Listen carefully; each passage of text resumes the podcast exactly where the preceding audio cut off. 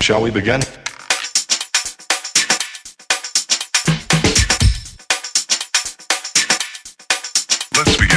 嗨，大家好，欢迎来到叉叉 Y 跟你看电影，让你看电影跟我跟，我是叉叉 Y，欢迎再次的来到我们的电影五四三，在这个单元里面呢，我们会介绍任何跟电影相关的资讯，或是呢邀请不同的影视相关人员来到我们的节目，来一起聊聊他的一些有趣的工作哦。那我们今天非常的开心，邀请到的是 TIDF 台湾国际纪录片影展的国际联络中，我们欢迎。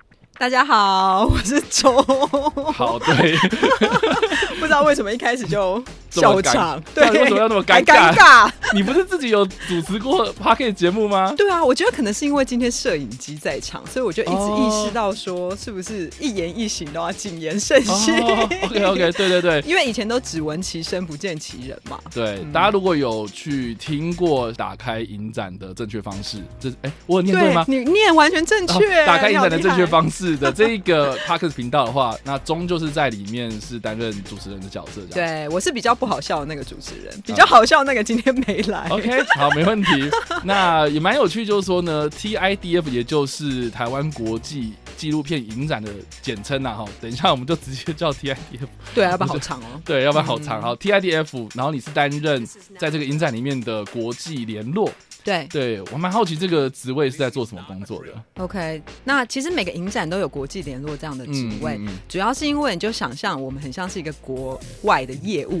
OK，就如果我今天有一个产品要从国外买回来的话，就要有一个人去写 email 啊，或是必要的时候打电话啊 OK 去跟国外拥有这个产品的人协商一番，谈价，然后谈说我们要怎么跟你拿到这个货物。其实国际联络就有点类似这样的角色。就是沟通联络对，嗯对，那像在 TIDF，其实我们有两个国际联络，是其中一位。那另外一位他负责的是竞赛嗯，类别。嗯哼那竞赛类别国际联络，它可能就要从征件啊，然后跟评审的讨论啊等等的这些事务，会是由那位同事负责。是那我的话是负责非竞赛，也就是观摩单元的这些影片。纯粹放映吗？呃，除了放映之外呢，在之前可能就会跟策展人先就今年的主题进行讨论。OK，然后一起看片，嗯然后对于说这个主题还有这个单元，我们想要怎么呈现，在一些角度跟论述上面会一起去讨论发想。然后等到片单确定下来之后，我就要开始一直写 email 啊，然后一直找说这一部影片的发行商是谁。然后跟或者是导演是不是本身具有这个版权，他就是版权的拥有者，嗯哼我可能就要去找到导演，然后跟他谈说、啊，我们真的很喜欢你的作品啊，希望可以来 TIDF 放映啊。然后当然最实际的就是啊，那我们要放映两次，你要多少钱啊 OK 那你手上有什么素材啊？你是只有影像档呢，还是你有 DCP 呢？那这个放映的规格上面会不会有英文字幕呢？就开始进行这种各种细节的讨论。哇，所以询价工作也是你要做的。对啊，没错。OK，好，你刚刚的讲的东西呢，我觉得稍微统整一下，就是说呢，嗯你会先跟策展人先讨论好，就是说啊，我们这次会有哪些电影，对然后你再去针对这些片单，然后去跟这些电影的拥有者去联络，这样子。没错嗯，真听我我光听都觉得好累。我现在也是觉得蛮累的。OK，而且我们今年的片量又暴增，所以其实工作花的时间又更多了。是是是，嗯那当然啦，今天我们请钟来呢，就是要一起来聊聊今年的哦第十三届台湾国际纪录片影展，也就是 TIDF 的内容这样子。那其实去年呢，在某一个平行时空啊，你就应该要来这这边坐着，然后跟我们一起来聊天的这样子，那只是 阴错阳差，错过这个缘分这样。毕竟这两年怪事特别多，所以对，真的是哦，这动不动啊，什么东西突然呢、哈、出来之后的，然后我们就要稍微要调整啊。我相信你们最近也在忙这些事情，这样子 一。直在滚动这样。呃，滚动式修正，对。没错。那既然要聊聊今年的 TIDF 啊，那我先请钟帮我们稍微介绍一下，就是 TIDF 这个影展是在做什么，然后还有 TIDF 它之前过去做过哪些丰功伟业这样子。说是丰功伟业，可能有点太夸张。对，但是 TIDF 其实像刚刚主持人介绍，我们已经是第十三届了 OK 但是其实我们这中间是有经过一个转型、投胎转世的过程。OK OK，，对我们一开始的时候，在二零一四年之前，其实我们都是在台中举办。那个时候我们叫做纪录片双年展。嗯，那主要的主办单位会是台中的国美馆。哦，国美馆对但是从二零一四年开始，就是文化部有意识的觉得说啊，纪录片影展应该是可以拿到文化部来做更大规模的办理。OK，对，所以就将这个 TIDF 移到以前的国影中心，现在的国家影视厅中心。哦现在在这个新庄风光开幕的 没错。，OK，不知道听众朋友们有没有注意到这个讯息？嗯 我们在一个很遥远的国度，不会啦，新庄国，没有，我们是前瞻性，我们要对对期待未来的发展，这样对对对就是今年才刚开幕的这个影视厅中心底下去做办理，所以 TIDF 其实就是这个中心底下的一个组别，嗯专门去做呃纪录片影展，还有台湾纪录片的海外推广。嗯，对，我岔开问一个好了，嗯那影视中心除了纪录片影展之外，还有办什么其他类似的活动吗？在影视厅中心现在，因为我们有自己的场馆了嘛，是，所以其实也会有常态型的放映。嗯哼，对，那每个周末都会有选片放映之外，我们不同的组别也会去规划不同的影展，嗯比如说像是之前的武侠影展有，或者在之前的文学影展，是，其实都是由我们不同的同事去做规划。嗯，对，那纪录片影展的话，就是由纪录片组去做主要的统筹跟策展。嗯。嗯，我们今年会是五月六号到五月十五号。那除了我们自己的主场，嗯。像新庄的影视厅中心之外，另外还有三个场地，会分别在光点华山，嗯然后金站，嗯今年第一次在金站做放映，然后另外就是在空总 C Lab 哦，会有一些嗯免费的放映场次。哇，那如果要跑场地的话，那不就是 跑大地了吗？对啊，所以超级大地耶！推荐大家可以规划一个新庄一日游，这样对对，对哇，五月份哈，大家要练一下自己的腿力，这样。对 OK 季节很方便。对 OK，那今年是来到第十三届嘛？那我还蛮好奇，就是说今年有什么特别？你觉得呃比较有特色的，比如说单元啊，或是这次的活动有哪些？你觉得大家应该要去注意的地方？好，那我可能先补充一下，说我们二零一四年不是经过了一个变形哦，吗？是是是是是，对。那其实从那一年开始，我们的策展人林木才，嗯就是等于从那一年接下来这个重责大人嘛。嗯那开始大家就会思考说，那 TIDF 的定位应该是什么？哦，是对，那你通常想到纪录片，其实一第一时间的印象可能都是很严肃的，啊，比如说是你高中社会课上面会放一部 告诉你一个历史事件的，是是是，或者是有很多的访问者啊，然后娓娓道来一件悲惨的事呃情，或者是一件严重的事情。我觉得好像大家都对于纪录片有一个这样既定的印象。有。对。嗯，但 TIDF 它其实有一个很希望、最希望达到的目标，就是其实你说任何的艺术作品或是影像作品，它一定都跟我们的现实有一点关系嘛。啊哈，对，就是这个创作者他可能是对于这个现实，不管是过去的现实还是当代的现实，他有一些想法。嗯，那他利用这个创作的手段去把它给拍摄出来，或者是创作出来。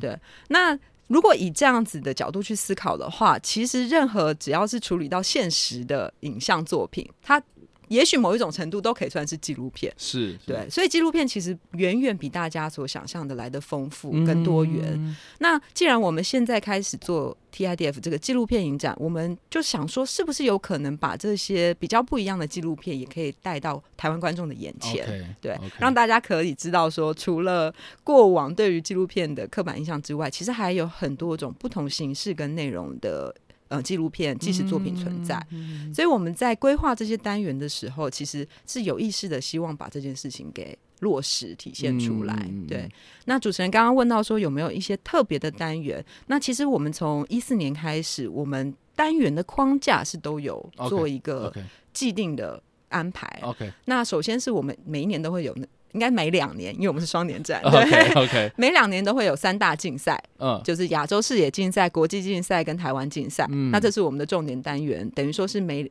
两年的最精锐的作品都会在这里做展出。嗯嗯对，那但是在我们选择的。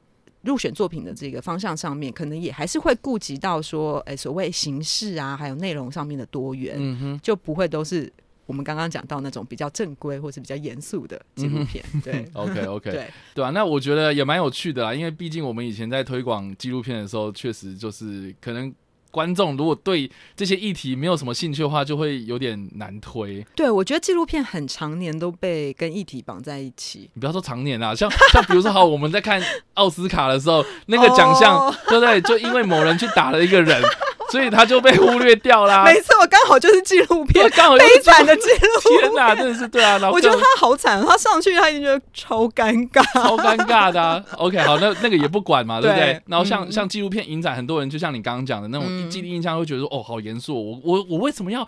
在电影院要花时间，然后去，然后我想要舒压嘛，对不对？OK，我觉得这个也是一个蛮不错的一个机会，去认识不一样的纪录片的一个场合啦。对，因为我是觉得，就是哎，你很难在电影院里面，然后看纪录片，然后可以看到这么多样的一个机会，这样子。所以啊，我是觉得啦，就是说，好，我们在看各大不不管不管是奥斯卡嘛，哈，就是其他的这些奖季啊，只要是讲到一些纪录片方面的东西啊，我觉得。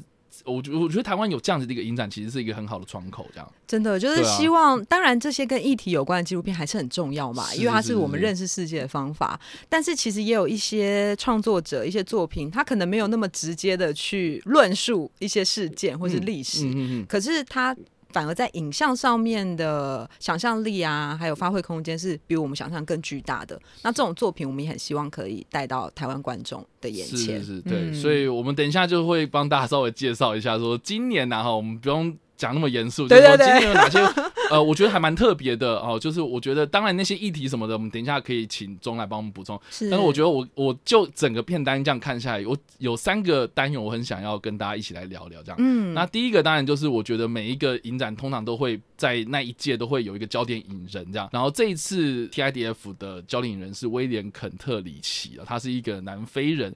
然后是有很多不同媒材的艺术创作者，然后我觉得蛮特别，就是说呢，这一次的影展网罗了还蛮多他用炭笔的创作来做的一些短片，这样子。就其实我们今年就遭遇到很多的提问，是因为这个肯特里奇乍看好像比较像是一个动画的创作者，对啊，那他怎么会是纪录片呢？这样子，对，就是他不是大家印象中的纪录片作者嘛。是是对是是，那我们当初在选择他的时候，其实也经历了一番讨论。那其实如果你去看肯特里奇他的创作背景的话，像刚刚提到他是一个南非人，那大家对于南非的政治历史其实多多少少都有一些认识。嗯哼哼哼那他们很长期的时间其实都在一个种族分治的状态之下，对，就是所谓的黑人白人其实是有很被严格的分开的。对对对，对种族隔离嘛，没错，种族隔离。那其实这个这一段时间对于南非各方面都造成了一个还蛮大的影响。嗯毕竟它是一个通行了好几年的、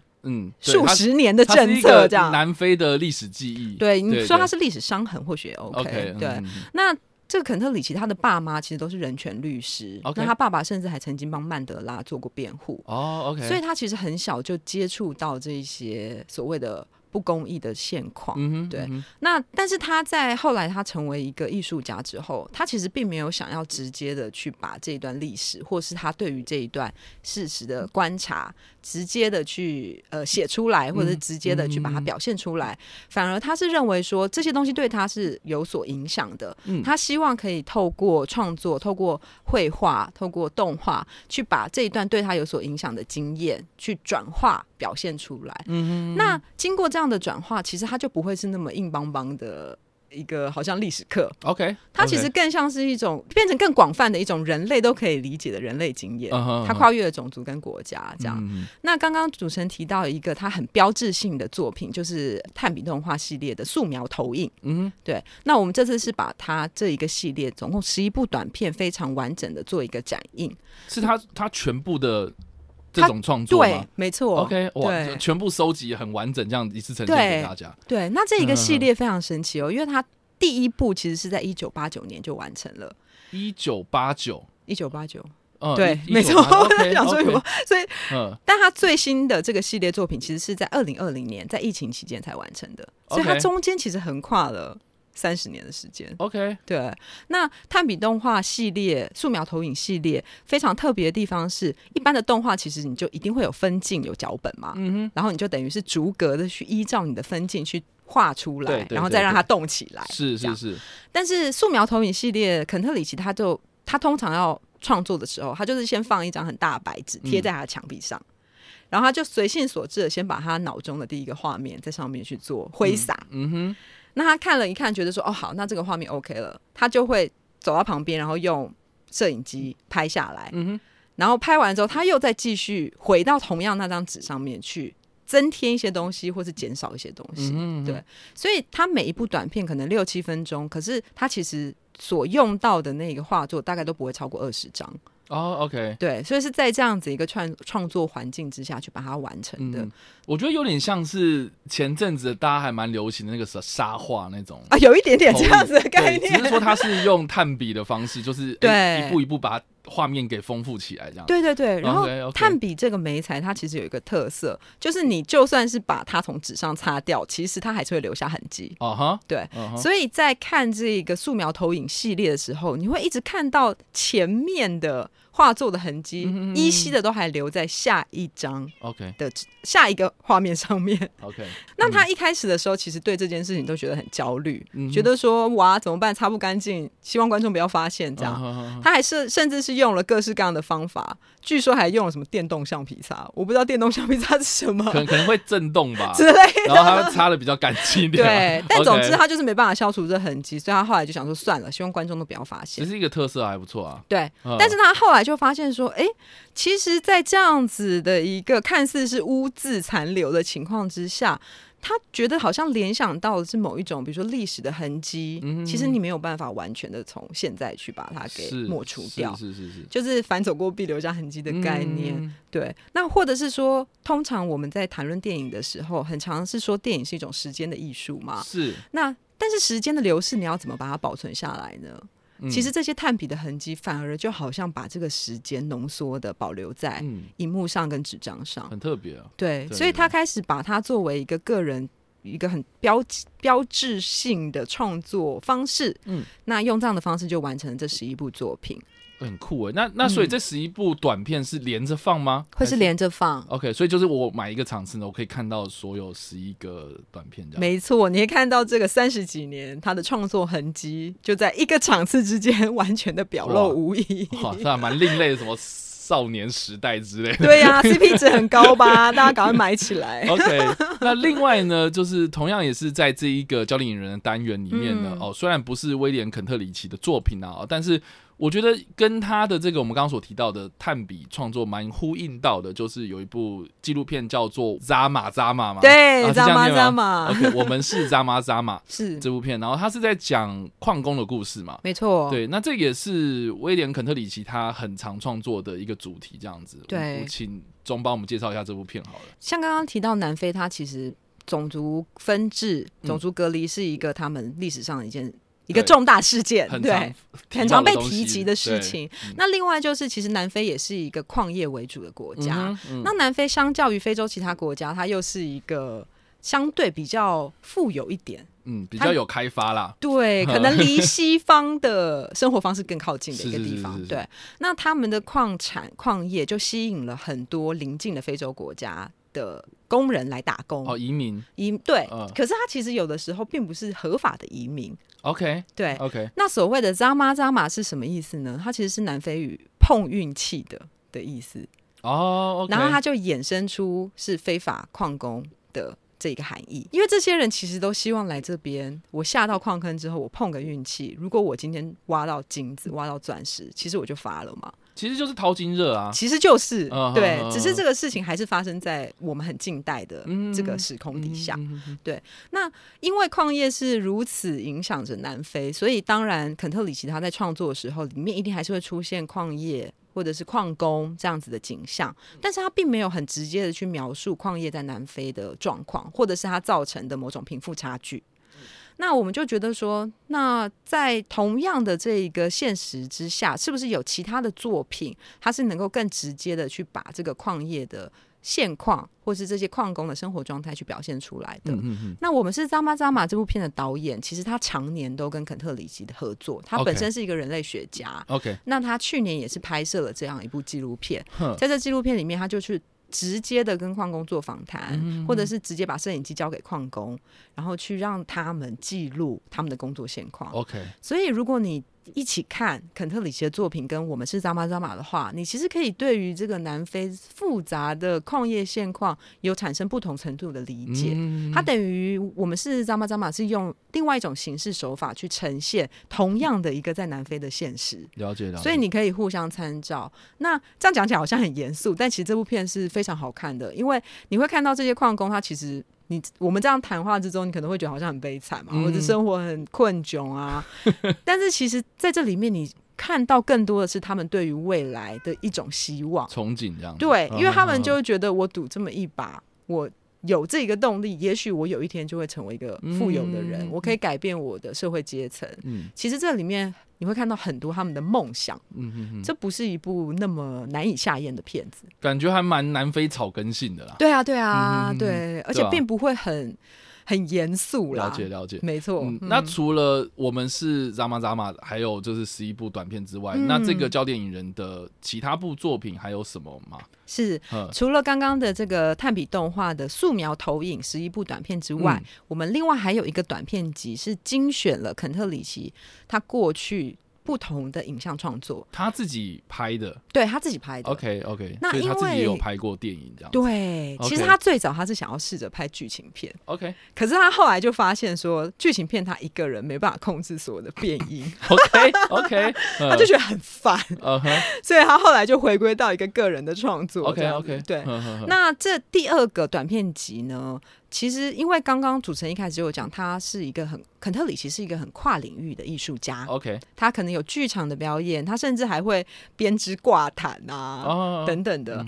那在这一些创作之中，很长他也使用到影像嗯作为一种表达的方式。嗯嗯嗯，对，那他也有一些纯粹的电影短片作品。那我们这次就是跟肯特里奇这边做了讨论之后，希望可以把他最具有代表性的几部片。这次带到 TIDF 来放映，嗯。那这其中有一些短片，比如说《月球之旅》这部片，它其实就是回应到梅里叶最知名的那一部啊，就月球炮旅。弹打上对，去，没错，没错，打到那个月亮的脸。对，那它等于有点像是现在对梅里叶致敬，因为梅里叶等于算是某一种电影幻象最早的祖师爷这样子的角色嘛。对，那他在呃肯特里奇的版本的月球之旅之中，他也是在他的工作室试图要去创造出某些幻象。嗯，对那他其实回应到了，就是在早期电影那个时候的产制过程，跟现在我们是如何去面对这个电影的流变跟发展。嗯，那这部片里面也是充满了奇想，非常的有趣。它等于有点像在工作室创造出了一个宇宙。嗯比如说，他希望表现出某一种呃星辰，就是星星的状态。，OK，嗯他是真的拿着那个蜜糖，在他的桌子上面画出一些曲线，然后就让蚂蚁跟着那个蜜的。哇塞，蚂蚁，对所以他就把这个东西拍下来。他其实就是因为我们现在都很习惯特效嘛。是是是，所以，如果你要表现出某一种，不管是蚂蚁在动还是什么星星，你其实就可以利用某一种动画的方式去无中生有。哦很特别，对，但曾经电影没有办法无中生有的时候，梅里叶或者是一些早期电影的创作者，他要怎么创造出幻想？嗯他可能就是土法炼钢的利用他手边有的东西。很酷哎，对啊，啊，所以其实在这之中，你可以有很多对于电影史的反思跟想象。嗯，那在这个单元之中，就有很多这样子类似的短片作品。了解。对哇，我觉得光一个教电影人应该就可以耗很多时间嘞。对，但你看讲了那么多，其实他只有两个场次。对对，就是十一部这个炭笔创作，然后还有他的一些短片的合对集这样，子。然后还有呃，我们是扎马扎马，对三个场次。对，三个场次，对啊所以你看三张票就可以一网打尽。对啊，你可以认识南非的历史啦，哦，或是这一个创作者，然后甚至是你可以认识到很多不一样的创作方式。我觉得对嗯一般观众来说的话，他可以看到哎电影的、啊，或是这些创作者他们在创作的背后呃的一些故事这样。那我觉得对于创作者。你本身也是创作者的人来讲的话，你可以有一些启发，这样。真的真的，对对我觉得很棒嗯对啊嗯好，那这个是焦点影人的部分啊。很精彩。那接下来还有什么呢？我自己对另外两个单位也蛮有兴趣的，其中一个因为我自己本身对历史很有兴趣嘛，嗯所以其中有一个叫做《时光台湾一九八六到一九九一百工图》。是 那我觉得蛮酷的，就是说它原本是公共电视还没有成为公共电视台之前呢，叫做广电基金会，然后他们当时就是制作了一系列的电视节目，然后来描述说台湾当时的各行各业的样貌，这样，所以他就精选了很多不同的职业，对，那里面包括什么邮差啦、哦护士啊、白衣天使嘛、哦护理师，然后记者等等的。那我觉得就是啊，这样听起来好像也很严肃，可是我觉得 我发现里面有三部是让我觉得很酷的。第一个就是 disco DJ，就是 disco 这个 对，因为因为现在我们在讲 disco 好像有点老派啊，对对对但是在八零年代的时候，确实它是一个年轻人很爱去的一个场合，这样。然后他是在讲 DJ 的故事，这样。对对，所以我觉得很酷。然后再来就是可能一般人都很喜欢看的漫画。对，它里面有个漫画人在介绍漫画的，然后还有另外一个是抬头看我，然后我我觉得很特别是这个的导演是王小利导演，是他制作的，然后他是在讲那个电影看板的画者，就是当初的那些放在电影院外面那些电影看板，他这都是用手绘的。那只是说，哎、现在可能大家比较知名的是那个台南的那个全美戏院，对对对对，那个是全台剩下唯一的一个硕国果仅存的国宝级人物在那边晃嘛。但当初他们确实都是有很多的人在投入这份工作，这样，所以哎、我觉得这个或许电影迷应该也会很有兴趣这样子。没错。对，那当然还有很多啦，哦，就是有很多不同的职业。那中，你有什么特别想要推荐给大家的吗？我觉得百工图这个单元很有意思哦，嗯就是我不知道跟我们年纪差不多，可能已经三十几岁的 听众朋友有没有印象？以前小时候有一些节目前面都会有个广电基金，一个彩虹。飞过去的片头，嗯，对，那个就是在公共电视还没有正式成立之前，还在一个老三台的框架之下。嗯那公就是公共电视有点像是筹备小组做的一个广电基金系列，嗯哼，那个时候是在三台放。是，对，那百工图就是其中的一档节目。就等于是他们制作的节目啦。对，嗯但其实它是有点像是外包出去。嗯当初其实是王小弟老师他先有了一个拍各行各业的念头，所以他就去提案。那最后历经一番提案的过程之后，广电基金就确定说要拍这一系列。了解，其实它总共有超过四十部，但我们这次就是经典十五精选十五部嗯。来跟大家做放映。你们在选这十五部的时候是怎么样的标标准？对，首先是因为这个百工图里面它有包含了一些当时的新兴行业，比如说 disco DJ，、哦，OK，就是呈现当时八零年代、九零年代的没哦错，比较有特色的东西。对那这个风貌、时代风貌部分，我们很希望可以让二零二二年的观众可以再次看到。对啊，当时很新潮啊，现在看当然是会觉得很老派这对啊。，DJ 就像欧巴嘛，那个 大 S 跟库龙也是这种 DJ，跟当时的 DJ 到底有什么差别？你们可以去了解一下。对，OK，那除了这个之外，另外就是希望可以有跟电影行业有关系的，嗯哼，因为其实我们还是国家影视厅中心下面的一个影展嘛。嗯那这次这个百工图呢，它也不是一个售票场次，它其实会以一个类似展览的方式，在我们中心做一个展场的呈现。哦，所以这个就不用买票了。没，错，你其实直接到我们中心，它就有一个展场，然后嗯搭配一些可能八零年代的风味的摆饰，你会在这个 环境之中去了解一下当时社会的氛围。嗯对，，那所以说，像是刚刚主持人谈到的“抬头看我”这个电影画师的行业，其实它就反映了某种电影的变化嘛，电影产业。嗯嗯，如果跟现在比较的话，你就会发现某一种有一些行业正在衰落，有一些行业正在兴起，这样。嗯嗯嗯，那另外就是，我们也希望可以在这中间带入一些性别啊，性的别观察嗯，在这嗯之中。比如说《百工图》的开播第一集其实是叫做“呃尖端与我”，啊那它讲的是加工出口区的女作业员的故事。对，嗯嗯嗯嗯嗯那在这之中，其实你就会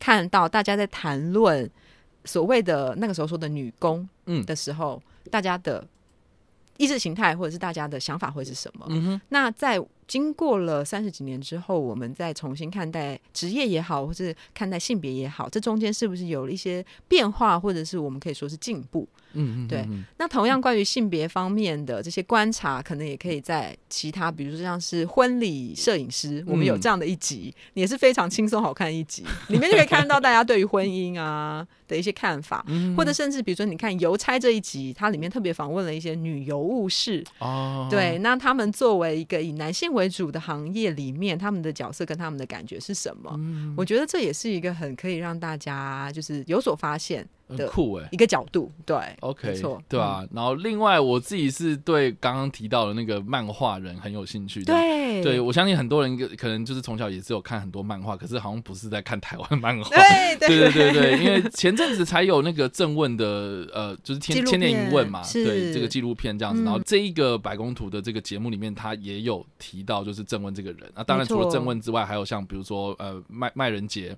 呃，老熊敖敖幼祥等等的这些，就是大家应该听过他的名字，可是你可能对他的作品不知道不是这么熟悉，这样，所以我就觉得说，哎、也是可以有这个机会来好好的去认识这些台湾的漫画家。没错。然后对对台湾的漫画产业可能有一些基础的认识。对，对对，嗯就是那个年代。那个年代，对啊，我觉得很酷哎！你可以，我我觉得其实我在看那个《千年一问》的时候，其实也有嗯同样的想法，就是说，你看郑问那么早就开始在画创作这样子，然后当时就是哎、好像大家也觉得还我好像可以愿意去投资这些产业这样，可是为什么到现在台湾还是没有一个像样的这个漫画产业出来，就是很感慨啊。是啊，对啊，所以我觉得我相信这一个节目里面应该也会多多少少提到这样，就是漫画家他们在创作的过程中面临到一些比较现实的问题，这样。没错没错，对对对，那既然你刚刚提到了就女性方面的议题，那我自己个人对另外一个单元也蛮有兴趣，就是所谓的真实的呢喃 一九九零 S 以这样的女性私电影哦。对，那当然就是女性议题，我觉得近期讨论太多了，然后对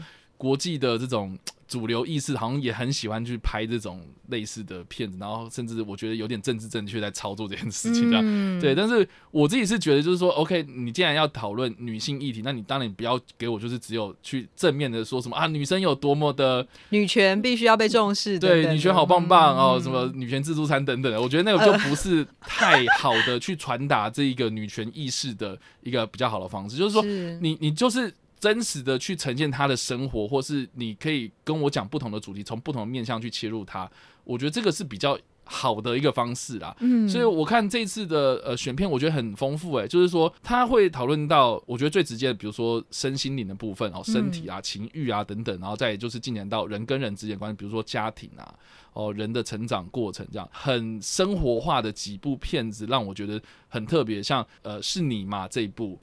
哦，我不知道这个在买票的时候应该会蛮尴尬，是你吗？对，就这一个，它是记录一个女生，然后她在镜子前面反复的用不同的方式来问自己，这样子，对，对就是她是好像是在记录自己动手术的过程，是不是没错就是你妈的这个导演呢。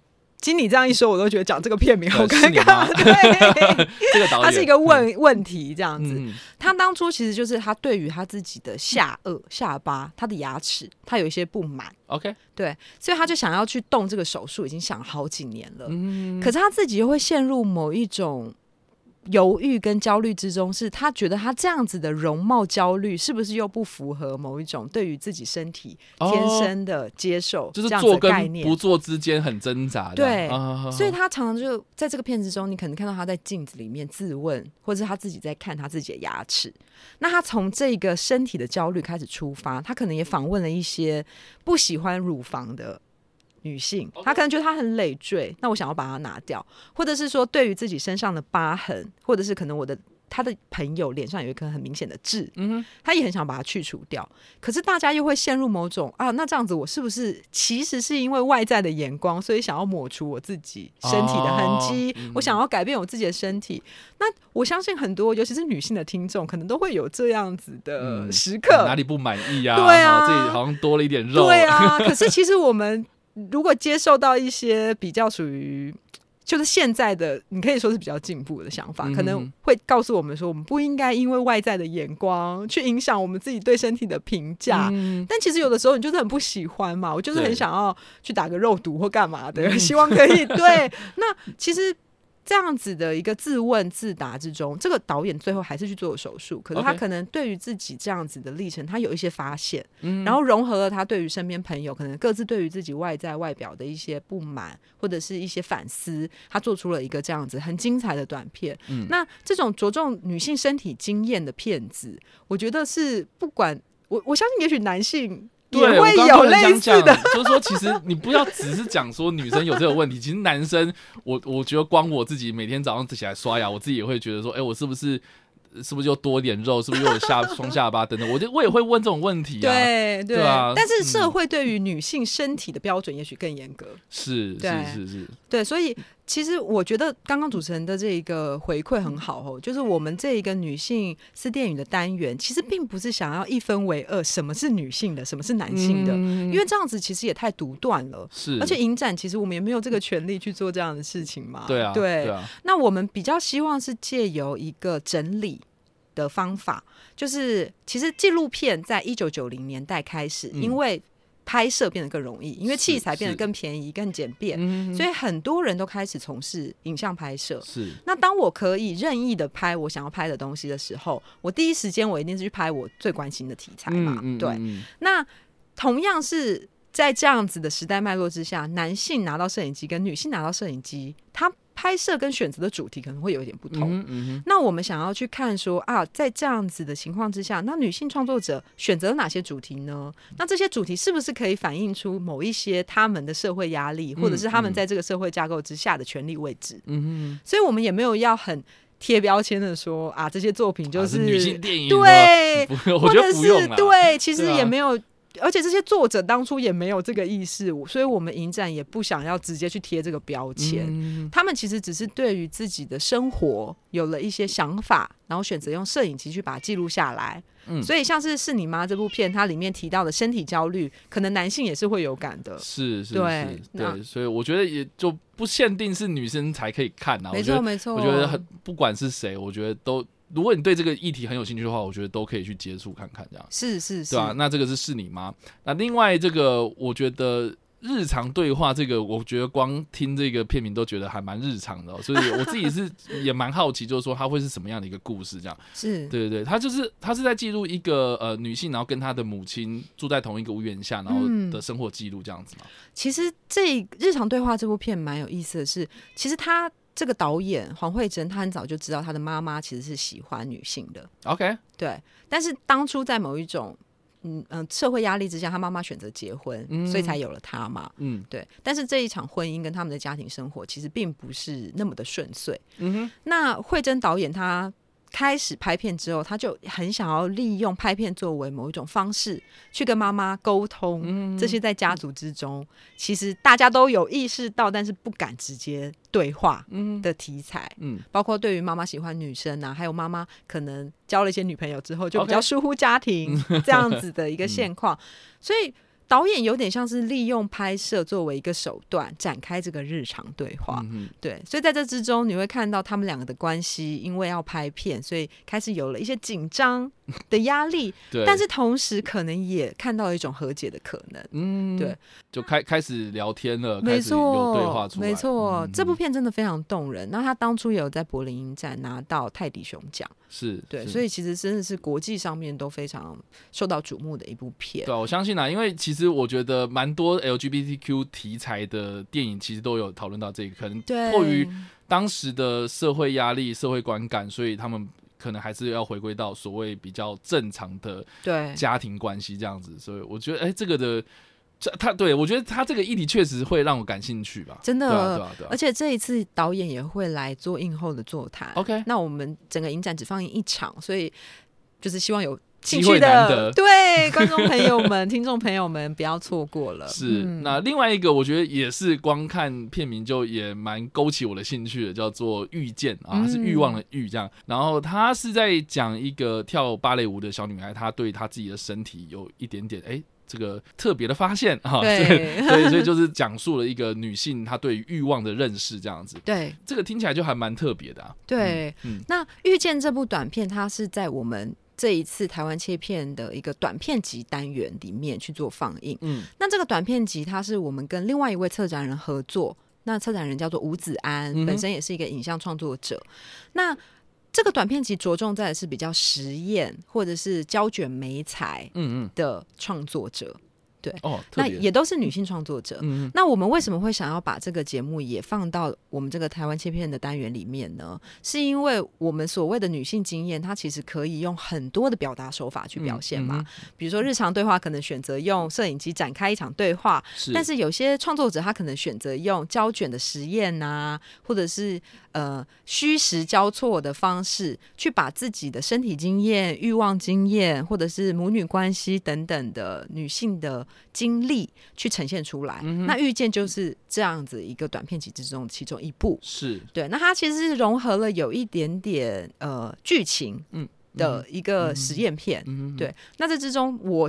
他处理了某一种少女对于自己身体也好、欲望也好，或者是甚至性向上面也好的一些思考。嗯，对，那他可能没有很直接的去说出他的焦虑，或者是他的当时的感受是什么。嗯，可是他借由某一种影像的力量，去把他的这个感觉呈现出来。嗯嗯，那我也很推荐大家来看这个短片集，因为它真的就是展现了另外一种的女性可能创作的方式。嗯对，那除了遇见之外，你说是短片集嘛？对那还有什么其他的短片是跟它绑在一起的吗？OK，其中有一部片叫做《流》，那是一个在海外多年的创作者，叫做曾丽俊。嗯，那他一直以来都在从事胶卷的创作。嗯那他在这部《流》里面，他有点像是一个冥想的过程。哦，对，所以你进去你。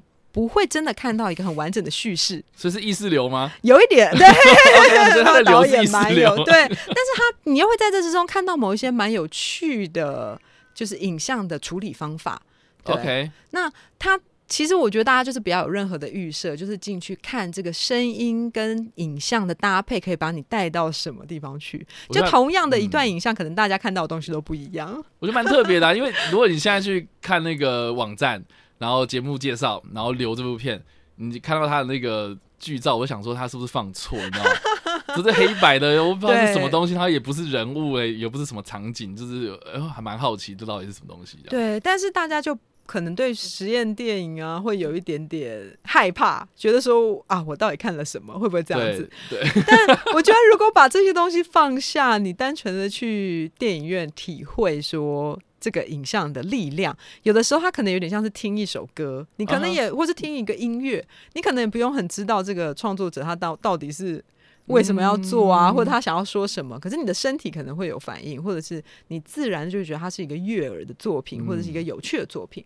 我觉得其实有时候看电影也是可以这样子的。嗯对，所以这个是我们要讲那句至理名言吗？哈，不要去试着了解它，去感受它，这样。好棒哦！对，好哦。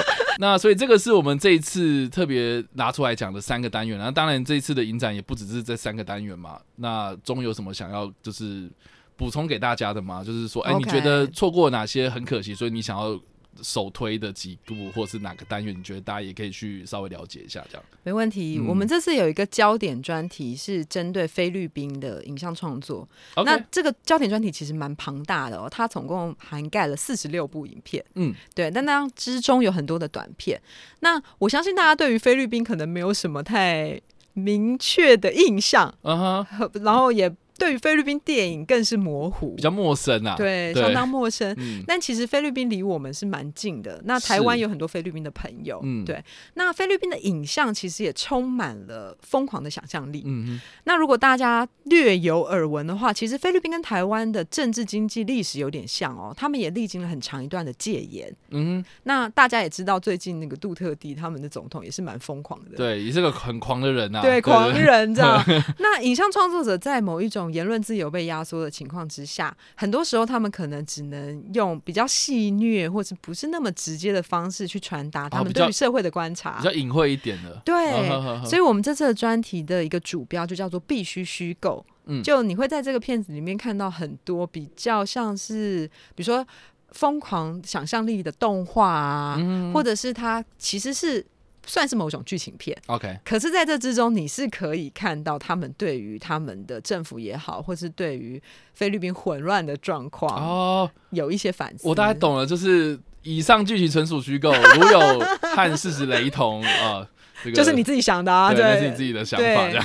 那我我我觉得很多时候大家讲到纪录片，都会觉得我如果要去抗议，我就是要拍一个抗争，对，我我们要看什么流血的，要看什么救人的，对。对，但当然，这些也是纪录片很重要的一个功能嘛，其中一环啊，对，对嗯。但是其实有很多创作者，他是把这个东西内化之后，他用另外一种方式去呈现出来。嗯比如说，这次我们在空总其实有一呃，总共三个场三个场次的免费放映，嗯。那其中有一个重点作者叫做罗克斯里，嗯哼，他其实像是我们的焦点影人一样，用了很多动画的创作，那都很好笑，嗯，都很幽默，也很狂。比如说有哪些呢？比如说这次有一部影片，它里面讲述的就是一个无脑人的故事，啊它的片名就叫做《无脑人口水光学游戏》。没错，呃，它是三个短片合在一起的。对他当初创作的其时候其实是三个独立的短片的三部曲。OK，但是他在重新扫描，然后重新面试的过程之中，把它融合成一部片。嗯哼那这之中有一段就是在讲一个没有脑袋的人要怎么拿到脑。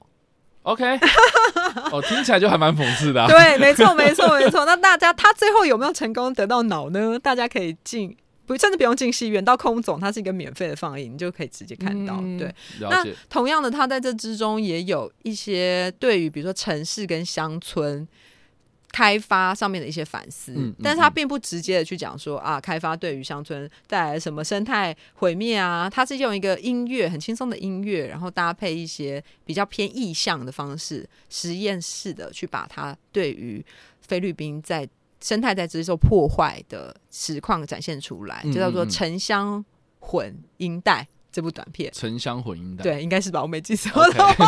但总之，罗克斯里的所有短片都会一次性的做完放映，所以嗯你只要去空总一次就可以看完所有他的作品。对啊，嗯因为我自己看到那个 A B C D，我也觉得很酷。对，A 他 B 就 C D 也很棒。对他就是在讲那个菲律宾接受美元的期间的一些可能像政治上的一些问题。对，嗯然后包括那个时候，他们有某一种核所谓的核焦虑，就是世界各地可能都在开发核子武器对。啊，冷战时期嘛。对，没错，所以他在在这之中用一个很幽默的方式去数了一首字母歌，OK，可是这个 A B C D 字母歌，它唱出来的其实是菲律宾对于美国的依赖，还有菲律宾作为一个世界所谓被认为第三国家的一些蛮哀伤的地方。OK OK，可是你看的时候只觉得蛮好笑的，对啊，嗯，所以其实我觉得我们讲到现在啊，哦，大家有没有就是打破大家对于这个纪录片的刻板印象啊？就是可能严肃，然后谈的议题一定是什么很。我觉得很冲突的啦，啊，或是可能会造成一些族群对立啊，或是社会不和谐等等的这样子。哦，我觉得，我觉得他的创作方式其实是很多元的，他不只是只有拿摄影机，然后去街上拍一拍，然后记录人，然后记录人事物这样子而已。他其实是有很多不同的创作方式。是所以我觉得参加一次 TIDF 的活动，或许就是可以让你对于创作或是对于纪录片本身来说的话，有不一样的想法。这样，真的，请如果没有来参加过 TIDF 的观众，今年绝对不要错过。对啊。今年你们你们总共有多少部影片？我们今年长短片总共有一百八十八部，嗯，嗯嗯对，是非常大的片量。对，你就可以知道说这个中的工作量很大了哈。对我没有要抱怨的意思啊，对 但是这就等于是说，好，这次的影片很丰富啦，大家可以嗯去他们的官方网站上面去搜寻一下哦。手册在就是电子档其实都可以下载得到，没错。呃，或是有哪些地方可以拿实体的吗？哎、其实像是我光点华山 OK 然后各大成品。对，哦还有两厅院的一些，通常会放一些 DM 的地方，我们都有去寄送。对，嗯对那在我们的脸书粉丝页上面也有把有铺点的名单详列在上面，哦大家可以参考参考。对啊，或者是如果说没有一定要拿到纸本的话，那我们在网站上面也可以直接下载 PDF 档。嗯，嗯对，欢迎大家上去参考、参观、选购一番。啊，对，所以大家就是可以追踪他们的粉砖嘛。对，OK，那我们刚刚讲那么多，最后面再给你一点 final 这个 宣传传的时时间，间，对吧、有有什么就是你觉得必看的，我们就讲大概三部好了。好吧，好对，吧。你觉得有什么必看，一定要推荐给大家，然后不管怎么样就一定要买到的 好的好的那我相信，就是听众朋友一定都是喜欢电影的，所以才会收听我们这个节目。嗯那我这次有一部我们刚刚没有提到的单元，叫做《当代风景》。那《当代风景》其实是囊括了这一两年的大师作品。那其中有一部片叫做《梦醒哈瓦那》，那它其实是我们二零一六年的焦点影人宇贝索培他的一个新作。听起来梦醒哈瓦那好像又是一个很惨的 梦醒，对哈瓦那在古巴是不是又是跟一些政治啊、社会有关？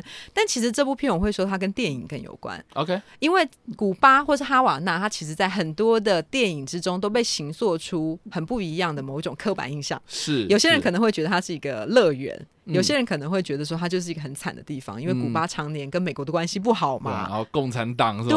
对对对对，那其实这部《梦醒哈瓦那》，它就是去真的在哈瓦那，然后在古巴这边去做拍摄，然后除了在记录当地的一些情况之外，他也去回溯说不同的电影作品、影像作品之中，哈瓦那跟古巴的形象是如何。嗯哼，那它这里面还有一个彩蛋是，里面有一个被摄者是卓别林的孙女，哦，对，哇哦，这个好特别哦，非常特别。然后你在这之中，其实也可以看到说，他他在那边其实是做的是影像剧场的教育工作。OK OK，对，那他选择到古巴的理由是什么呢？那他眼中的古巴是什么呢？还有就是各个在电影史之中的古巴的形象，跟实际上面古巴的形象是如何？哦，对，那这样听起来你会觉得说啊，会不会又是好像很很很很沉重啊？但其实一点都不会。我相信喜欢电影的朋友在看这部影片，你一定会觉得非常的好看，嗯因为它是一部对电影有爱的片。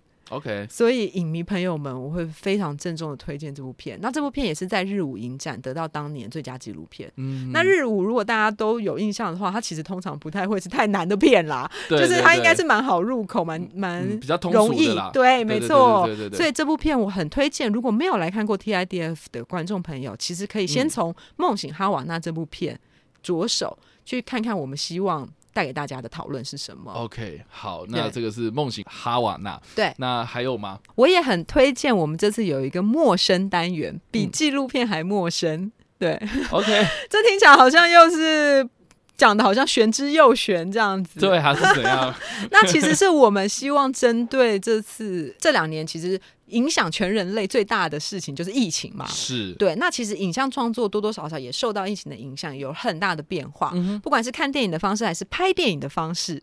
对，嗯，那在这比纪录片还陌生的单元之中，我们是策划了三个短片集。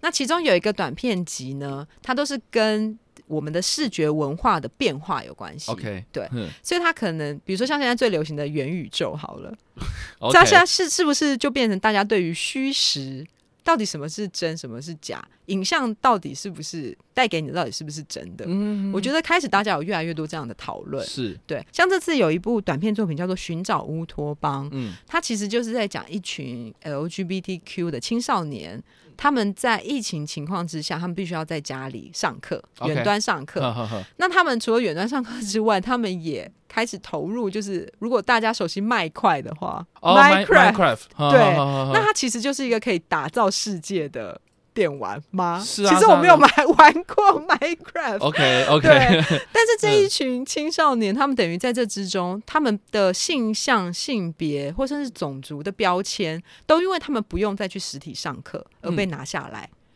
因为我看不到你哦，嘛，所以我不会只觉得说啊，你就是我的黑人同学，OK。或是你就是那个比较阴性气质的那个同学。不会有那种先入为主那种第一印象，没错嗯那大家等于说都是在 Minecraft 上面做了一个很平等的沟通，哦，所以他这边讲的寻找乌托邦，其实是有点像是你在一个虚拟世界之中，是不是反而可以把你对于身份的一些执着放下？哎有哎，对啊，因为对，其实疫情的时候不是很多人很流行那个 Gather Town 嘛，对，没对，错，就是哎虚拟办公室，我们可以对线上大家一起在办公，对对对。那其实你说这中间有比较虚假吗？还是它其实比较真实？嗯，就是当我今天不用再进入到一个社会，我要维持某一种我在社会的身份的时候，我今天就是一个 Minecraft 的队友，或者是是是是是地主。嗯，对，那大家是不是其实可以在上面做更平等的对，话？就更能够畅所欲言，这样没，错，嗯那这部片它对，而且这部片非常好看，它里面有很多流行文化，比如说什么 David Bowie 的歌啊等等的所以很欢迎大家就是也是来看《寻找乌托邦》这部片。OK，那同样跟它放映的还有另外三部短片，也都非常的好看。嗯对。那这个陌生单元。大家可能有的时候他的片界可能看起来好像会是比较玄妙这样，嗯但是希望大家就是不要太被这个文字所骗。其实这些电影进去看了之后，虽然说可能跟你想象中的纪录片不太一样，但是我相信大家还是会很有共鸣。嗯，嗯，好啦，这个我们要相信中的选片眼光啦，然后还有他 他的这个辛苦的工作成果，谢谢大家，谢谢大家。嗯对，OK，那我们今天聊了很多啦，那我相信就是一百多部，我们真的没办法一个一个聊啦。嗯对，那我们帮大家稍微介绍了一下，就是说，OK，我们的单元很丰富啊，我们的影片收入了也这个不管是类型啊、媒介啦，或是他创作的方式，其实都很多样，所以大家可以去借由这次的活动，然后去认识更多不一样的电影类型，这样。那节目的最后面，那请钟再帮我们稍微介绍一下，就是这一次的 TIDF 的活动是呃几号到几号，是日期啦，然后还有地点哦，还有一些我们怎么样去知道你们的资讯在哪里这样子。好的。嗯那像一开始讲的，我们这次的 TIDF 是五月六号到五月十五号。那我们总共会有四个场地：金站、光点华山、新庄的影视厅中心，然后还有空总。那在空总，其实我们从四月底开始就会开始有一些活动，会陆续的发生。比如说四月二十三号，其实我们就有一个针对百工图的座谈。那如果对于这个八零年代、九零年代的纪录片啊，或者是时代氛围很有印象、很希望了解的，或者很有兴趣的观众朋友，其实都可以去参加这个百工图的活动。那我们其实。呃，除菲律宾单元除了在戏院的实体放映之外，从四月三十号也会有三部影片是在我们 TIDF 的 YouTube 上面做免费放映的。哦，YouTube 就可以看得到。，对，哇哦，所以四月三十号它会一直放到五月底。所以其实大家还是可以以实际的那个戏院的场次为优先，但是如果希望可以抢先看一下菲律宾单元的话，那四月三十号到我们的 TIDF YouTube 上面就可以看到。嗯嗯，对然后另外就是，如果大家拿到实体手册，你会看到有些场次上面会打星星嘛，，OK，那其实就代表会有引人的映后座谈。嗯哼哼哼，但是大家都知道，因为疫情的关系，所以外宾还是没有办法来到台湾，所以我们其实花了很多的时间去做映后的。猫咪，啊，对不起，所以其实我们这次毛毛对我们这次是花了很多时间，然后去做一个映后的虚拟 Q&A 的方式。就其实我们会用 Zoom 啊，或者用 Google Meet、哦打电话吗对，会连线。哦，哎呀，很棒啊，很棒。对啊，所以还是希望大家可以听到创作者最直接的声音。那除了这一些映后座谈之外，我们还有两场所谓的大师座谈、大师讲堂。那一场就是刚刚讲到的罗克斯里，他会在空总的放映场次之后，也跟我们连线做分享。我我还以为他都会实际上来到我们现那我也。很希望他 可以来但是没有办法。对，但是嗯大家可以在荧幕上面跟他对话。那另外一场也是菲律宾的重点导演，叫做塔希米克塔西米克。嗯那这次他在菲律宾单元放映的是呃，为什么彩虹中间是黄色？对，这部片其实菲律宾电影非常重要的一个纪录片作品，然后也非常的好看，嗯非常的有趣。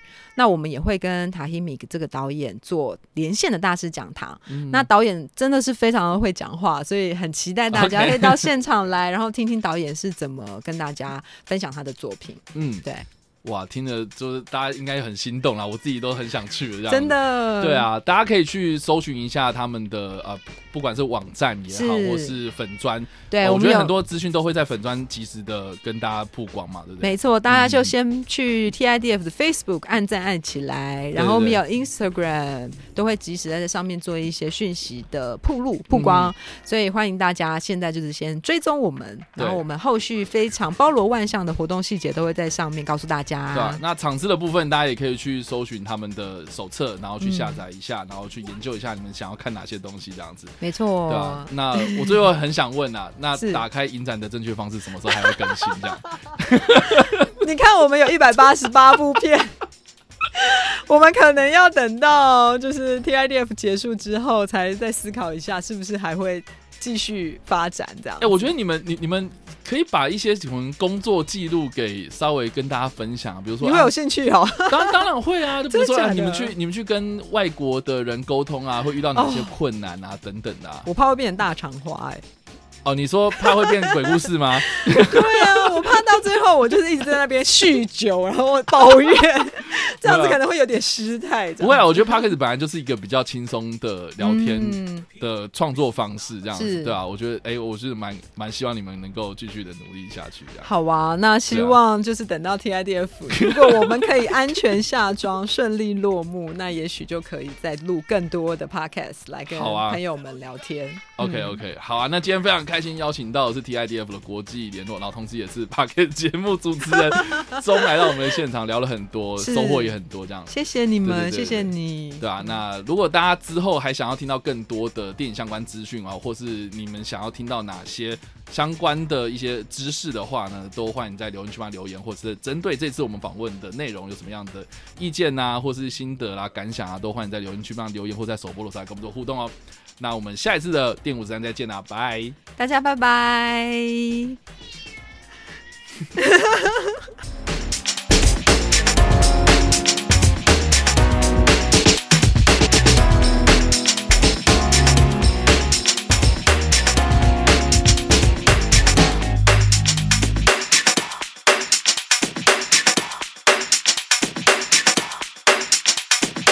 Oh, for sure.